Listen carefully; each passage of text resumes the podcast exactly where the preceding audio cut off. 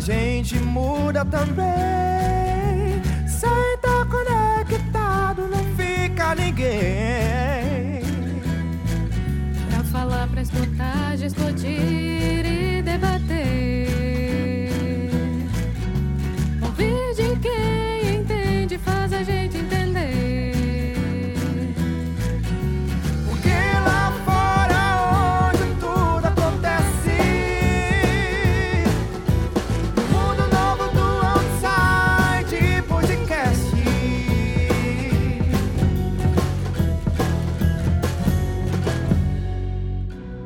Olá, tá começando mais um Outside Podcast.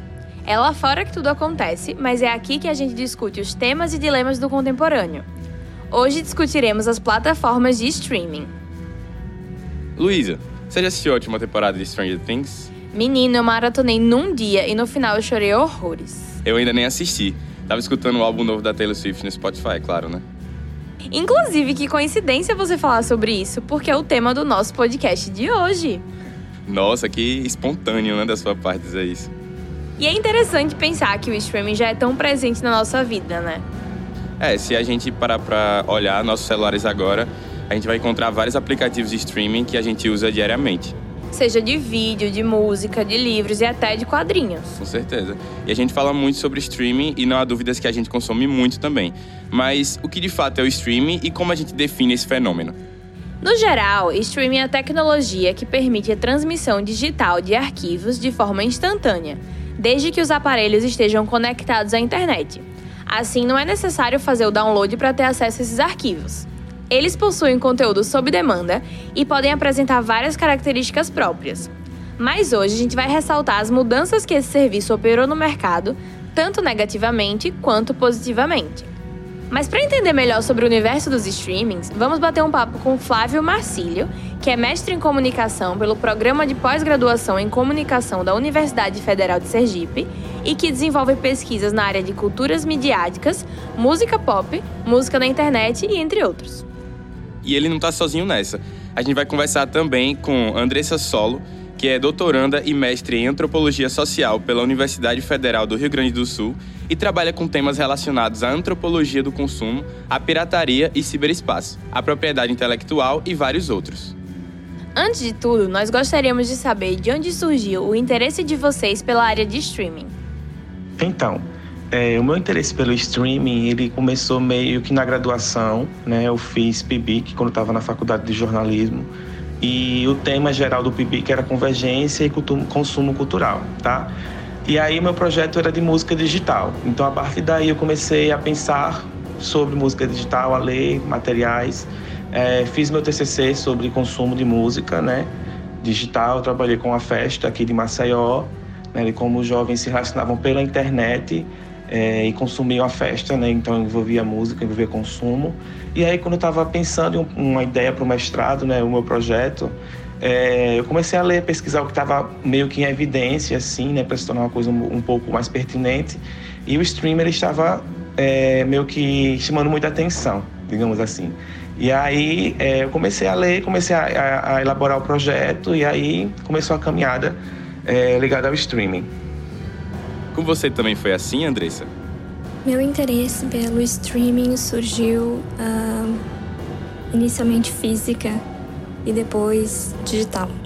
É, em 2009 eu fui bolsista de iniciação científica da URGS, da Federal do Rio Grande do Sul, e eu trabalhei junto ao Camelódromo de Porto Alegre. Ah, eu trabalhei com questões de sociabilidade entre os consumidores, ah, vendedores, eh, fiscalização, ah, polícia e também questões de gênero e moralidades, né? Também viajei com eles em algumas oportunidades. Ah, uma relação de consumo também pesquisei questões de consumo. Essa pesquisa, ela foi minha dissertação, né? Ela acabou sendo a minha dissertação.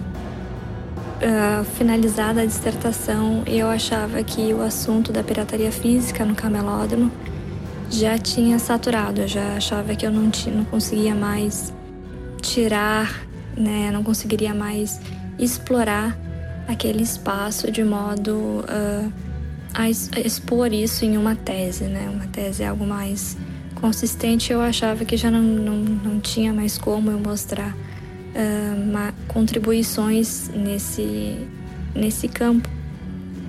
Uh, não só porque eu tinha abordado algumas uh, temáticas dentro do grupo, mas porque também tinham outros trabalhos que já tinham abordado outras questões.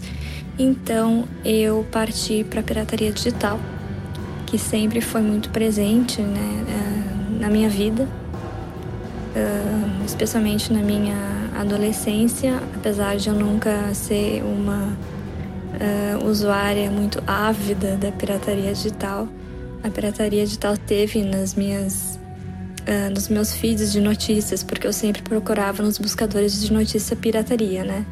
Uh, mas eu estava interessada na pirataria física, mas sempre pirataria digital surgia. E aí eu, eu pensei que uh, seria interessante me dedicar a, esse, a esse, essa temática na minha tese. E a pirataria estava. Uh, na, na, época da minha tese, que eu comecei em 2015, a pirataria estava uh, em meio a um debate muito interessante que era a ascensão do streaming. Né? O streaming ele surgia como um, quase como uma panaceia dos problemas da indústria do entretenimento e do, dos direitos intelectuais. Então tinha esse paralelo entre o streaming vai acabar com a pirataria.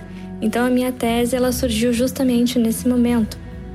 E, e aí o meu interesse pelo streaming foi muito uh, forte, em princípio, porque ele conduziu, ele, ele, ele conduziu e ele, ele se mostrou também muito uh, coproducente da pirataria, pirataria coproducente do streaming. Então, essa é a minha é, trajetória, né? Como eu gostei, como meu interesse do streaming surgiu. Ele surgiu basicamente da, da pirataria digital em um momento em que essa nova tecnologia estava prometendo, estava dando esperança para muitos é, interessados em direitos autorais, para várias gravadoras e estúdios, é, que poderiam acabar com a questão do ilegal, né? Dos compartilhamentos, dos downloads ilegais. Então, esse foi como eu cheguei à questão do streaming. E em meio a tantos serviços de streaming surgindo constantemente, qual vocês acreditam que será o futuro desse serviço? Então, pensar o futuro do streaming é meio que é complexo, né? Porque o streaming é algo que está acontecendo, né? A gente está vivendo essa era, né? Essa nova era é, não, não tem como saber né, qual será o próximo passo, o que a tecnologia vai proporcionar para a gente, mas apesar do streaming né, ser a nova onda do momento, já é algo que acontece há algum tempo, né, lá da década de 90 mais ou menos. E aí, é, agora, né, nessa década que ele está é, modificando toda uma cadeia musical, né, falando especificamente de música, e aí é, não tem não tem como prever, né? Com certeza, assim como é, as mídias elas se correlacionam, né? A gente tem, por exemplo, falando de música mais uma vez, as mídias digitais, é o streaming, a gente consome música por streaming, e, e do outro lado, por exemplo, as pessoas estão começando, voltando a consumir música em vinil, né? Um pouco curioso isso. Então, elas meio, elas meio que convivem, né? Uma ao lado da outra. É, então, de uma forma geral, é, o streaming no futuro é algo que, que, pelo menos eu ainda não sei configurar assim, na minha mente. Eu vejo só como algo que está acontecendo, claro, que vai durar muito tempo, tem muita coisa acontecendo, muita novidade acontecendo em torno dele. Então, a gente vai viver aí mais um tempo com o streaming. É possível que a quantidade de ofertas cause uma crise nesse modelo de negócio? Sobre essa questão de crise, né, a gente tem uma oferta, é, tinha, já tínhamos muita oferta de, de serviços de música, né? A gente tinha Spotify, Deezer, Apple Music, Google Play, é, Tidal, enfim. E aí é, a gente percebe que também os streams de produtos audiovisuais começaram é, a aparecer. Né? A gente tem a principal, que é a Netflix, que ela iniciou, revolucionou aí uma forma de consumir produtos audiovisuais e de repente se deparou com é, as produtoras, né, as empresas criando seus próprios serviços de streaming. Eu costumo até conversar, isso é um tema bastante pertinente quando eu estou com os meus amigos, que isso vai acabar gerando, né, se não está gerando já, meio que um conflito, né? é, se por um lado a Netflix tinha produtos de várias empresas, né? E aí essas empresas começam a tirar seus produtos da Netflix e criam seus próprios serviços de streaming, eles estão segmentando os vários serviços e o consumidor ele não vai ter dinheiro para pagar todos esses serviços, né? E aí vem questões mais específicas em torno disso, né? A Netflix começa a produzir suas próprias produções e começam a ganhar audiência em torno disso, né? Começam a, a criar uma, uma afetividade, inclusive começam a, a, se comunicar bem nas redes sociais, né, ter um bom relacionamento com seus consumidores, e isso cria um laço afetivo. Então, as pessoas assinam Netflix, podem não estar assistindo constantemente, mas elas, têm lá, elas estão lá assinando, às vezes para assistir só uma série e outra.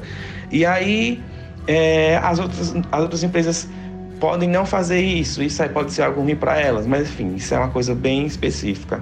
Mas voltando à questão principal, creio que pode gerar sim um conflito as pessoas elas não vão ter dinheiro mesmo, mesmo que seja 20 reais, elas não podiam pagar 20 reais em um, uma plataforma que seria Netflix, mas aí vem o Google Play, vem a Fox Play, vem o da Disney. Poxa, como é que a gente vai poder pagar tantos serviços né, legais, com várias produções legais? É, não vai ter nem tempo, eu acho, para assistir, para consumir tanta coisa, né? Isso é até uma problemática dessa nossa sociedade da informação, que a gente convive com tanta informação.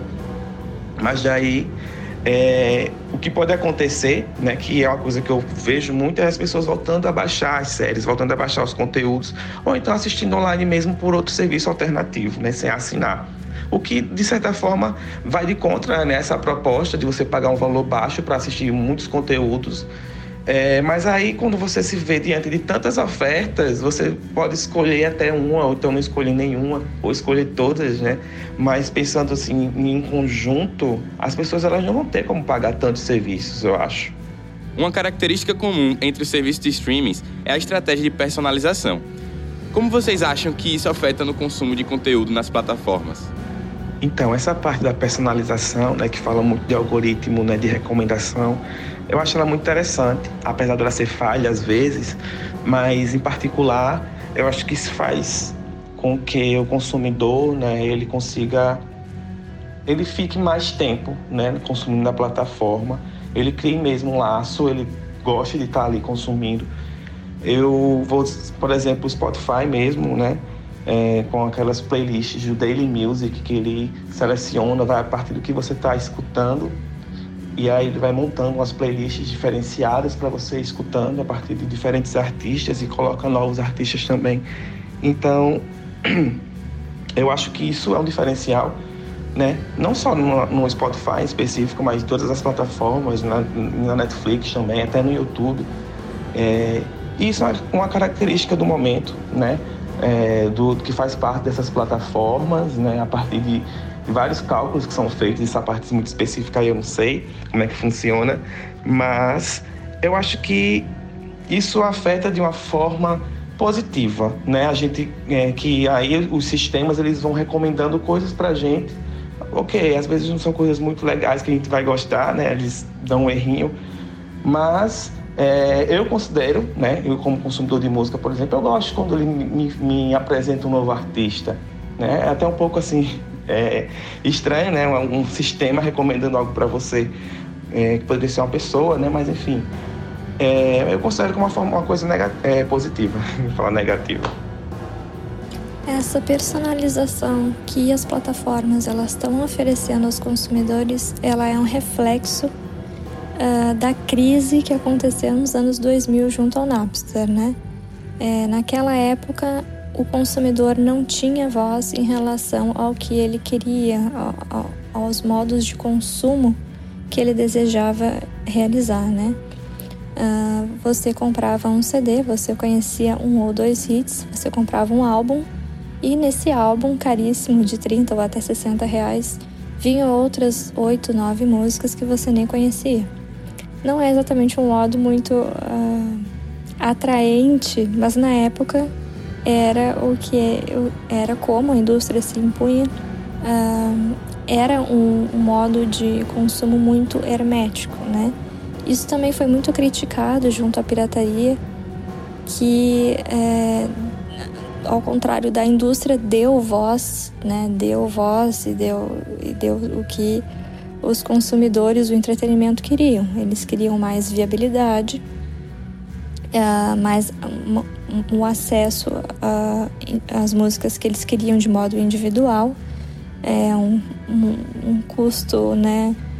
muito menor do que os CDs, então parece que a pirataria ela abarcou esses sentimentos é, de insatisfação com a indústria.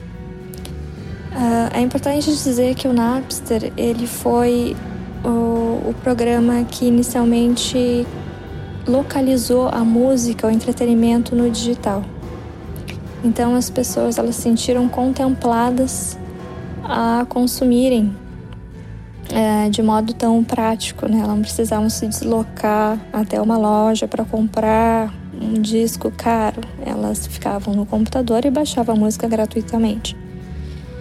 Então, o Napster ele foi um dos grandes, é, uma das grandes crises da indústria. Ele deu a atenção para o consumidor. Ele sabia o que o consumidor queria e o consumidor é, conseguiu é, ser cativado por esse programa.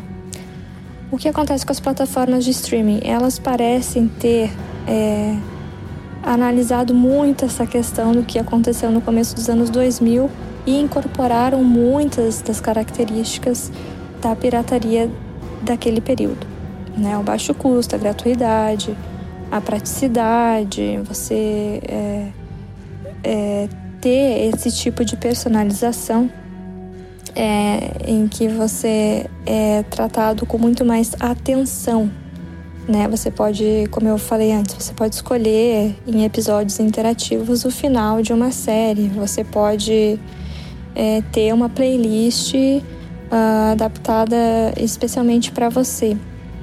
Eu acho, minha percepção é que esse tipo de personalização foi inicialmente muito bem recebido foi muito bem recebido pelos consumidores. É algo novo, é algo que a indústria não tinha feito inicialmente e que agora ela parece ter é, se dado conta de que o consumidor é parte importante nesse circuito mercadológico.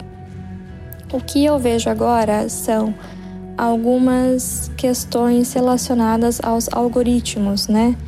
Ah, os nossos dados pessoais, uh, estão sendo lidos por, por algoritmos que tentam nos, nos é, passar publicidades ou montar nossas playlists ou recomendar filmes.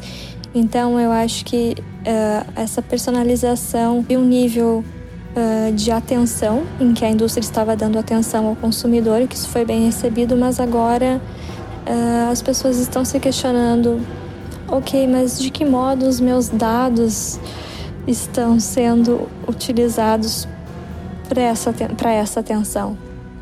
Será que os, meus dados valem é, esse tipo de, de, de, consideração? Essa é, essa é a questão que eu vejo é, ultimamente. Os serviços de streaming possibilitaram uma nova forma de monetização para os detentores dos direitos autorais, não é mesmo? Flávio, você poderia nos dizer quais são os lados positivos e negativos que isso acarreta?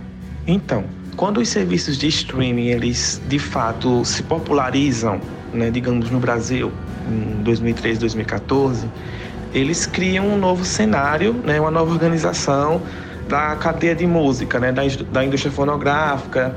E aí, como é que a gente vai é, monetizar isso? Como é que a gente vai distribuir esse dinheiro para os artistas? Como é que essas plataformas vão lucrar? Né? Quanto é que o consumidor vai pagar? Enfim, várias questões. Só que aí foram patadas várias vezes né, noticiários é, como a monetização né, de, dessas plataformas, desses serviços, era baixa a partir de um stream, né, a partir de um play. Ou seja, quando eu dou um play em uma música, né, e aí tem que passar, digamos, 15 segundos para poder contar. E a partir disso, né, eu vou pagar, eu vou estar pagando uma porcentagem do que eu estou ouvindo para um artista, né, porque parte vai para um artista e parte fica para a plataforma.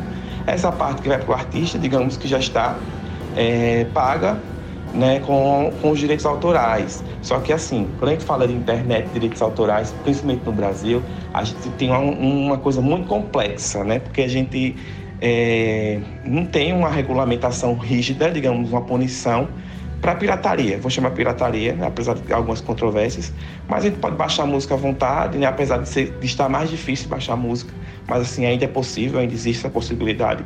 E aí, por um lado, né, para artistas de nível nacional e internacional, o download é horrível, mas para um artista que está começando agora, o download é uma coisa muito boa, porque é, ele está começando agora, ele quer ser conhecido. E nesse cenário novo, né, que, que o stream faz parte, que a gente tem a música, a música digital, a música é, se transformando, né, saindo de um âmbito material, né, saindo de um CD ou de um vinil e se tornando mais.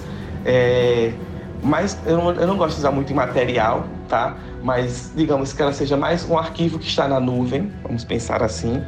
E aí, quando a gente é, passa a consumir esse tipo de música, né, fazendo parte desse cenário, a gente percebe que né, não é exatamente essa música que a gente está ouvindo que vai fazer o artista, né, a banda ficar famosa e rica. Né? Aí é uma mudança também no panorama em que os artistas eles precisam é... desculpa, eles precisam se reformular também. Eles precisam entender o novo momento, né? não, é, não é só a venda de, de disco, de CD ou então a quantidade de streams que vai fazer a carreira dele crescer, tá? É, e aí ele precisa fazer shows, ele precisa estar mais presente nas redes, inclusive ele precisa mudar também a forma como ele lança seus produtos, isso aí já muitos artistas já estão fazendo, né, que passa daquela ideia de, de, entregar um trabalho com 12 músicas fechadas, né, um, um, CD, um álbum fechado, e passam a lançar singles. Isso aí sai mais barato tanto para o artista quanto para a gravadora e até para a plataforma de streaming em si, porque você só vai colocar uma música. E aí, colocando uma música, é, pode gerar mais streams do que colocando tantas é, 10 músicas, entendeu? E aí é, fica mais ou menos nesse, nesse cenário, tá? É, pronto, essa questão, sim. Os pontos negativos seriam essa questão da monetização é, tradicional, né, digamos assim. Eles teriam que procurar alternativas também, não nessa questão da monetização, mas da produção também e de como o artista se relaciona aí nesse meio digital, de como ele procura é, estar presente nas mídias, né, porque isso passa a ser muito importante também. Em seus 13 anos de existência, o Spotify só atingiu lucro no último trimestre de 2018. Em sua perspectiva, quais ações o Spotify poderia tomar para se tornar mais lucrativo? Então, eu vejo o Spotify como um serviço de música independente, tá? Ele não está ligado a nenhuma grande empresa. E aí, né, as dificuldades começam a aparecer meio que por causa disso, né? Apesar da, da do serviço ele ter um bom marketing, né? Eu acho que, que o Spotify se destaca muito por isso. Dele ter uma interface gráfica, né, no, no site, no aplicativo muito legal, dele saber trabalhar com os artistas. É, e aí, né, uma, uma, da, uma das coisas que ele poderia continuar né, para poder lucrar mais, seria um projeto né, do Spotify Sessions, que não acho que só teve duas edições aqui no Brasil, não, não acompanho, não, eu parei um pouquinho para acompanhar, mas essa ideia do Spotify Sessions e do Spotify Singles é de trazer, né, de levar artistas para os escritórios do Spotify ao redor do mundo e gravar, né, ou regravar uma música de um artista e assim, é, como a gravação é feita no próprio Spotify, isso garante mais é, direitos para a própria, própria empresa. Né? Então, isso aí seria uma alternativa para a plataforma. Eu acho também que trabalhar mais que como pacotes diferenciados, planos, é, de divulgar e de explorar mais canais por onde é, a música pode ser acessada, né? porque a gente é, acha que o Spotify só pega no computador e em algum um, um tablet, um, um, smartphone, mas já está funcionando em carros, né? As, as, pessoas mal sabem disso, as pessoas, é, poucas pessoas em si ainda consomem é, em streaming, se consomem em streaming, elas consomem no YouTube, né? Que o YouTube é considerado um streaming, apesar de não ser uma plataforma de música. Muita gente escuta música pelo YouTube. É, e existe também, é claro, as formas mais convencionais, as pessoas compram CDs, né, contém CD pirata, enfim. E aí também tem a questão da volta do vinil, as pessoas consumindo volta pro vinil. Então acho que, que há essa necessidade, não só do Spotify, mas de serviços de streaming como um todo, fortalecerem mais a presença deles e a facilidade, né? Porque é uma coisa que eu considero incrível. Você com um clique você está ouvindo música, assim, não tem muita dificuldade, óbvio que precisa da internet, né? É, que pode ser um impasse, mas eu acho muito massa é, você esperar da meia-noite. Quando é meia-noite, já tem uma música nova lá lançada que artista que você gosta. Você não precisa esperar chegar um CD, ou então você não precisa esperar passar na televisão, ou você não precisa esperar alguém ripar um CD e colocar, enfim. Já é um contexto novo, entendeu? E eu acho muito é, importante para as plataformas, né, voltando aí a falar do Spotify, é, como uma forma de monetização também, de atrair novos clientes. Como você acredita que o streaming influencia na pirataria? Um dos argumentos da minha tese é de que a pirataria influencia o streaming.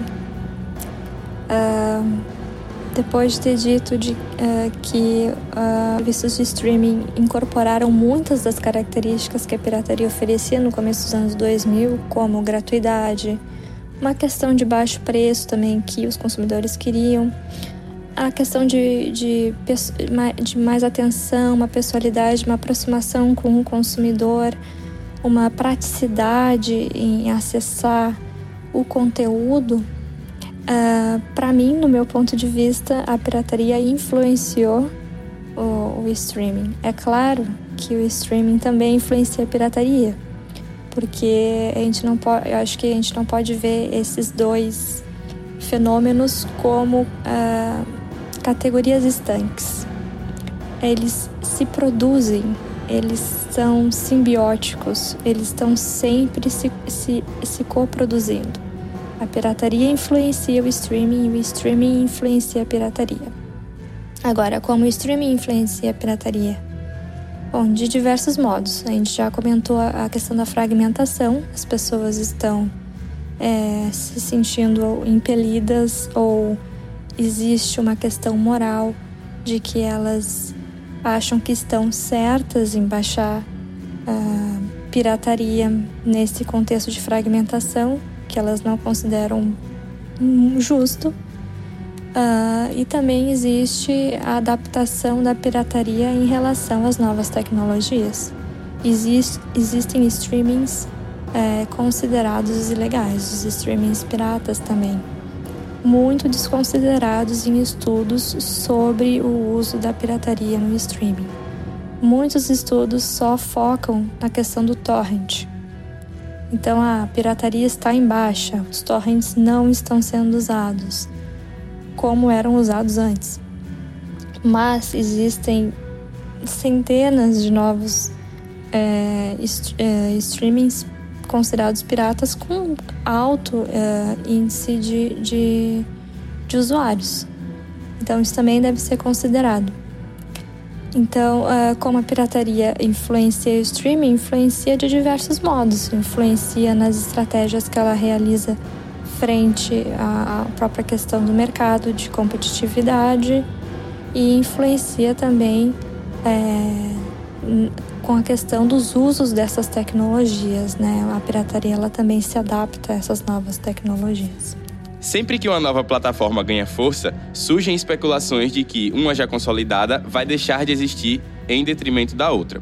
Atualmente existe a disputa entre a televisão e o streaming. Como você acha que essa relação se desenvolverá futuramente? Na história do entretenimento existem algumas histórias de que algumas tecnologias foram é, superadas por outras novas tecnologias, né? Uh, sim, existe essa possibilidade. No entanto, atualmente eu não vejo ela a curto, médio ou nem longo prazo. Uma questão é que o streaming ele necessita de internet e uma internet de qualidade. Uh, nem todo o Brasil possui acesso à internet ou internet de qualidade. 70% é, dos 70% do, do, do Brasil ele tem acesso à internet, mas existem regiões em que isso é, a qualidade não é tão boa. E o streaming, por ser uma tecnologia que, de reprodução instantânea, precisa de uma internet rápida para não ficar parando, para não ficar naquele buffering, para não, não trancar e, e destruir completamente a qualidade do entretenimento. Então eu acho que ele é uma questão é, muito mais é, de de acesso à internet do que de oposição à televisão. Eu acho que primeiro a, a questão o Brasil precisa é, resolver ou expandir a questão da internet e da, da internet com qualidade uh, para outras partes do Brasil que não a tem, para depois a gente ver esse, essa questão, né? Para depois essa questão ser melhor debatida. Porque é, a questão do streaming, ela acaba sendo uma questão muito localizada na classe média, na, na classe média alta. Muitas pessoas não aderem a esses serviços de streaming, não porque elas não têm acesso à internet, mas porque elas ainda acham caro. Eu conheço pessoas que não, não assinam é, Spotify ou Netflix porque acham caro, apesar de ser serem consideradas é, plataformas com serviço de baixo custo.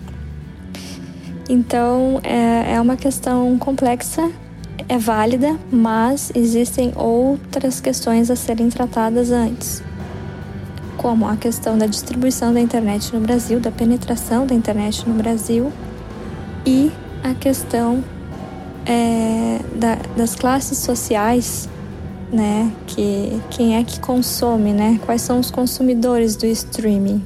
Para colocar a televisão como uma tecnologia obsoleta, porque a, a Netflix parece, a Netflix ou Spotify parece fazer parte de, de, de, de, de grande parte, grande parcela da sociedade, pode ser um pouco é, é, temerário. Você acha que o streaming vai ser o fim da TV aberta? Pelas respostas da pergunta anterior, eu diria que uh, não. em, um, em um curto espaço de tempo, é a médio prazo, a longo prazo, acho que não. Por, pela questão também, né, de quem, quem é que está acessando esses serviços de streaming? É a classe média? É a pessoa que tem que mora em um determinado espaço que tem uma internet de qualidade uh, são, uh, e as pessoas que não têm como pagar esses serviços uh, e também tem outra questão a questão geracional né? Não que as pessoas de gerações mais antigas não tenham habilidade com tecnologia. Vários estudos já mostraram que sim que elas têm. Mas também existem muitas pessoas que não entendem de streaming, é, de, de, de, novas tecnologias, né? Normalmente são pessoas uh, mais jovens, é, entre 12, hoje em dia até menos, né? Aos 8 anos as crianças já estão no YouTube fazendo, sendo influencers, né? Mas uh, existe um limite de idade e essas pessoas vão continuar consumindo a TV aberta? É uma pergunta é, que exigiria um, uma questão de futuro, futurologismo e eu não sei é, dar no momento, né? Mas existem muitos fatores a serem é, considerados é, nessa relação de fim da TV aberta por uma substituição total do streaming. Acho que não não vai ser possível. Muitas tecnologias conseguem coexistir, né? Uh, uma com a outra, né? Uh, existem pessoas que ainda usam CDs, existem pessoas que não aderem ao streaming por questões ideológicas. Existem outros tipos né, de coexistências uh, que também são interessantes de serem consideradas junto a essa pergunta. Você acredita que a Globoplay tem potencial de integrar o ranking de maiores streams mundiais? A Google Play foi uh, lançada mais no intuito de abranger uh, o público brasileiro, né? Uma questão mais focada no Brasil. Ela é depois do YouTube, da Netflix, do Twitch, a quarta mais visitada quarta, quarta plataforma de streaming mais utilizada pelos brasileiros. Um, ela tem muito conteúdo não só né, nacional, mas também está postando em conteúdos internacionais. Está dando algumas prioridades para os assinantes, como uh, proporcionar uh, o acesso a episódios de novelas 24 horas antes delas irem ao ar na televisão. Uh, ela tá e ela tá com a ideia de expandir para os Estados Unidos uh, a fim de contemplar os brasileiros que moram uh, no, no, nesse país, né? Uh, a questão é, ela tem, acho, se não me engano, 30% de conteúdo da Netflix. Em comparação à Netflix, ela tem 30% de conteúdo. Ela tá entrando na competitividade, mas eu vejo a, a, a Globoplay mais como algo mais nacional.